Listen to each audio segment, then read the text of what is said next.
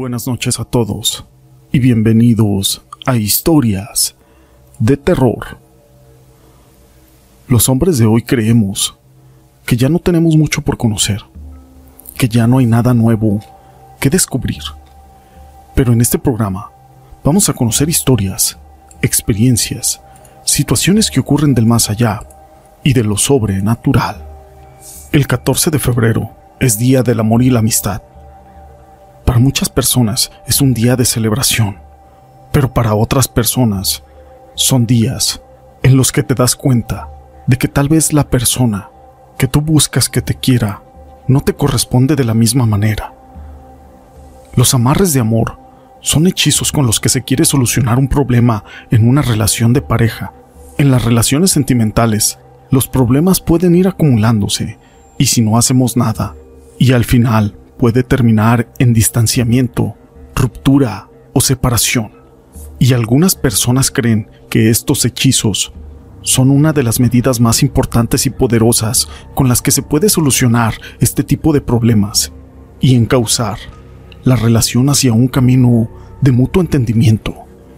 Algunos síntomas de un amarre es de que si tienes pareja, empiezas a sentir desinterés por ella y tus pensamientos empiezan a ser hacia otra persona que para ti no significaba nada.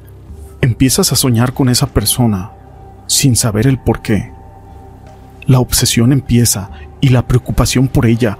Comienzas a sentirte confundido en tu relación. Falta de apetito, falta de sueño, cansancio más de lo normal, aunque duermas bien. Incluso, sigues teniendo sueños y malestares en tu cuerpo. Estrés, algunas veces depresión y ansiedad, en ocasiones, ataques de ira. La víctima siempre se siente nerviosa y con grande culpa si la relación con otra persona no está bien. Tal vez empiezas a perder el interés de todo, incluso por tus hijos.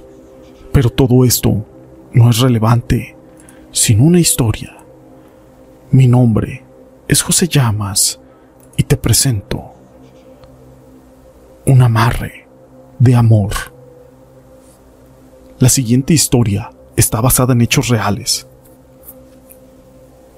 Conocí a un hombre llamado Julio en el año de 1978, cuando ambos teníamos tan solo 23 años. Desde que nos vimos por primera vez nos enamoramos. Esa pasión que sentimos nos convirtió en marido y mujer cinco meses después. Todo marchaba bien. Les juro que éramos felices. Yo no entiendo qué pasó. Con el paso de los años, Julio comenzó a comportarse distante conmigo. Lo sentía alejado, insensible. El amor nos había unido, pero parecía que eso que sentía yo arder en mi pecho, él ya no lo tenía. Una noche me pidió que habláramos seriamente, tomándome por sorpresa, pues casi no platicábamos ya comenzó pidiéndome perdón por el modo en que se había comportado en todo ese tiempo y que quería decirme el motivo por el cual él lo estaba haciendo.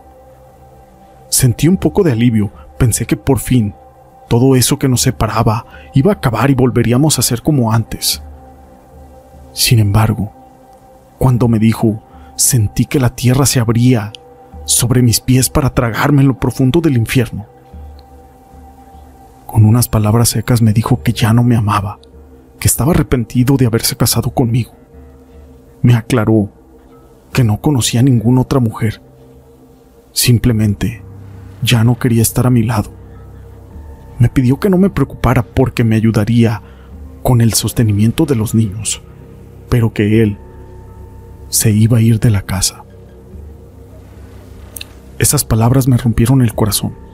Lloré como nunca le dije que yo no necesitaba su sucio dinero y que se marchara inmediatamente, que no lo volvería a ver nunca más. Minutos después lo vi cruzar por la puerta con sus maletas. Pasé por los meses más duros de mi vida. Yo lo amaba y no podía vivir sin él. No me importaba si él ya era feliz con otra mujer, yo lo quería de regreso aquí en mi hogar. Así fue que, aconsejada por una amiga, busqué a una curandera muy conocida del Estado, para que me ayudara a poderlo recuperar. Aquella bruja era toda una profesional y me dijo que podía hacer un amarre para que él volviera a mí. Incluso me preguntó que si yo quería que el amarre fuera para siempre. Le respondí que sí.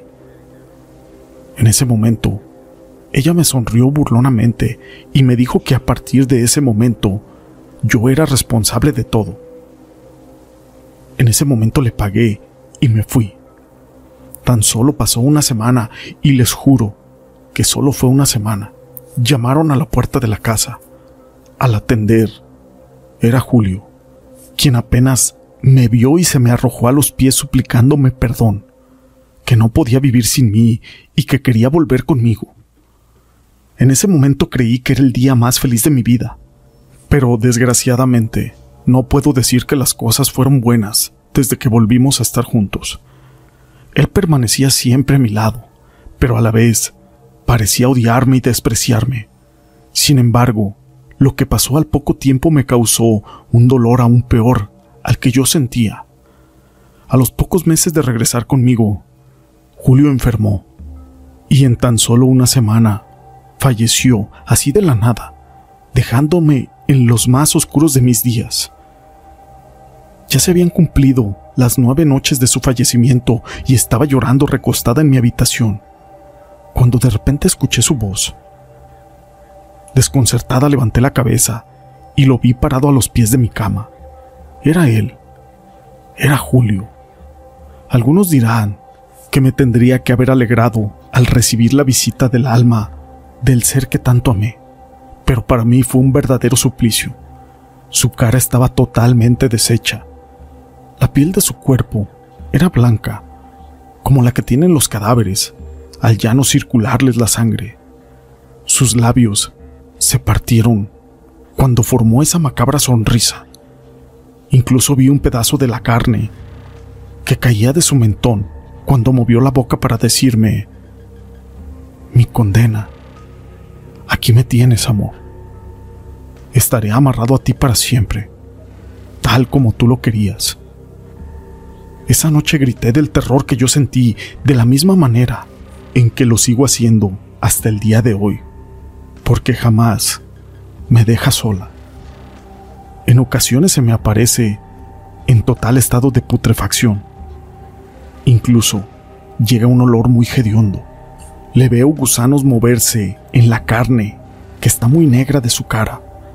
A veces me despierto teniéndolo acostado a mi lado y abrazándome con sus brazos llenos de carne podrida y algunos insectos alimentándose de él. A veces despierto cuando pasa su repugnante lengua sobre mi cuello e intento escapar pero no puedo. Solamente puedo quedarme paralizada. Él se burla de mi sufrimiento porque siempre pronuncia esas malditas palabras una y otra vez estaré amarrado a ti por siempre. Ni siquiera la bruja que me hizo el amarre ha podido liberarme de él. Mis hijos no saben de esto. Siempre he soportado el castigo de mi egoísmo y actualmente soy una anciana de 65 años y vivo en la soledad. Bueno, con el espíritu de Julio, temerosa de que, al llegar el momento de mi muerte, él también esté ahí. Esta historia la quise compartir con ustedes.